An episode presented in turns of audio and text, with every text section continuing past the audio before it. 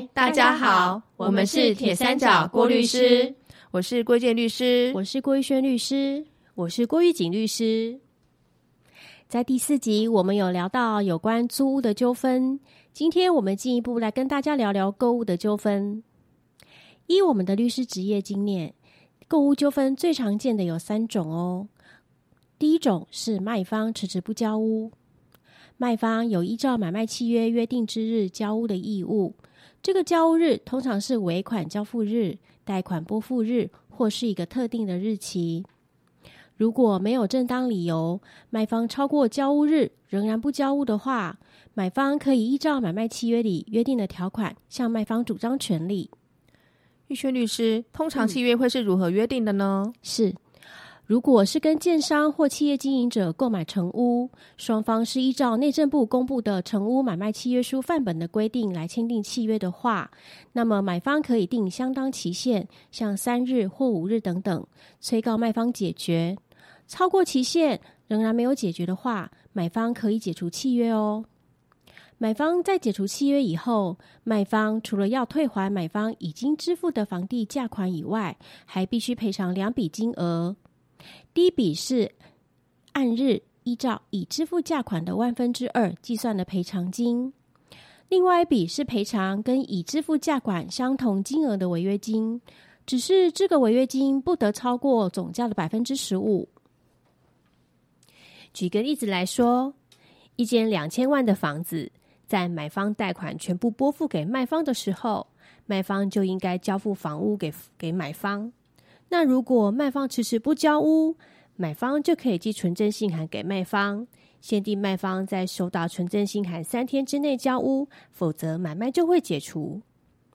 如果卖方仍然不交屋，那么买方在解除契约以后，可以依照买卖契约的约定，请求卖方返还已经支付的两千万元，加上从应该交屋那天起算到解除契约那天为止，按日以两千万的。万分之二，也就是四千元计算的赔偿金。另外，买方还可以请求违约金哦。但是，就像刚玉轩律师所说的，只有十五趴的上限，所以在这例子里面，违约金最多只能请求到两千万的百分之十五，也就是三百万元。这里要强调的是，上面所讲的情形是适用定型化契约的情形，也就是买方是跟建商或者是企业经营者买售房屋的情形。如果不是这种情形的话，就需要先看双方契约是如何约定的，然后依照合约的约定去主张。如果买卖契约未约定，或者是约定的不明确，就可以适用民法相关规定，先限期催告。如果卖方经过催告仍然不交屋，那么买方就可以主张解约，另外请求赔偿因为迟延所受的损害。这个就是第一种常见的纠纷。玉轩律师，那么第二种呢？是。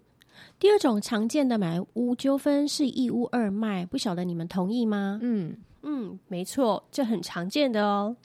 有些屋主呢，在跟第一组客人签约以后，因为知道第二组客人出价较高，所以屋主又跟第二组客人签了买卖契约，这样就构成了一屋二卖的情形。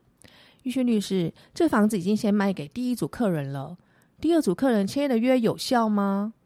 第一组客人可不可以主张原屋主不可以过户给第二组的客人呢？嗯，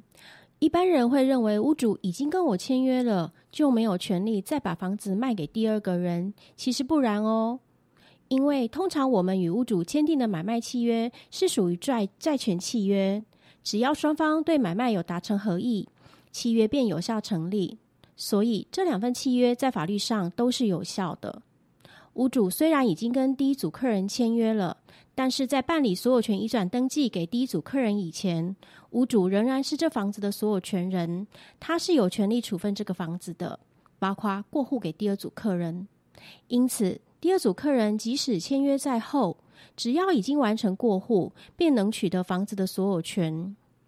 而屋主将房子过户给第二组客人以后，屋主就丧失所有权人了，他就不可能过户给第一组客人，所以第一组客人是没办法向原屋主请求过户的，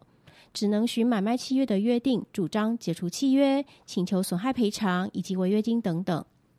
没错，而且因为两组客人之间没有任何的法律关系存在，第一组客人对第二组客人并无权利可以主张，所以如果屋主执意要将房子卖给第二组客人，第一组客人恐怕只能走解约一途了。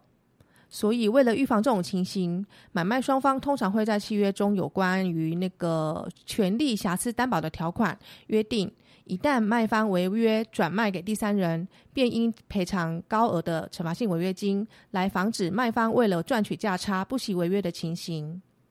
确实如此哦。除了我们刚才讲的迟延交屋、一屋二卖两种情形以外，其实买卖纠纷当中最复杂的是买方发现房子有问题。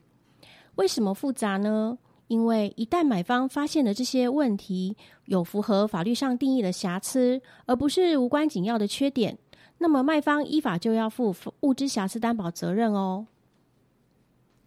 这里所谓的物质瑕疵担保责任，是指卖方应该保证他出卖的房子在交付给买方的时候。没有灭失或减少房子价值的瑕疵，也没有灭失或减少房子应该有的通常效用或契约效用的瑕疵。实际上，实物上常见的案例，像是漏水、渗水、氯离子超标的海砂屋、钢筋外漏、管路阻塞等等。如果符合法定要件，卖方在这时候都应该要负物质瑕疵担保责任的哦。是。在房屋买卖的案例，当卖方符合法定要件，应该要负物质瑕疵担保责任的时候，买方可以斟酌瑕疵的情形，请求减少价金、损害赔偿或是解除契约。如果房屋的瑕疵极为重大，程度上已经影响了居住安全或是房屋结构了，那么这个买卖契约并没有并没有维持的理由，买方可以主张解除契约。除了这种情形之外呢，买方虽然不能主张解除契约，但是可以请求卖方减少价金。至于请求减少的金额，通常是去衡量这个具有瑕疵的房子在交易市场上应该有多少价值而定。也就是说，房子的价值必须跟买卖价金相等。在法律上，我们称为对价平衡原则，目的是为了让买卖双方能够公平。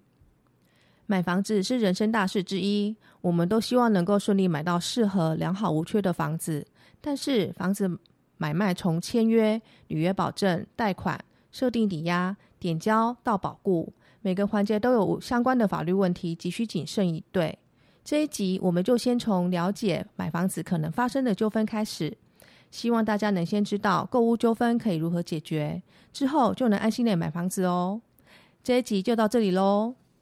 我们是铁三角，我们是郭律师，我们是三姐妹，与您聊聊人生，聊聊有趣的事情，聊聊生活中的法律。我们下次见，拜拜。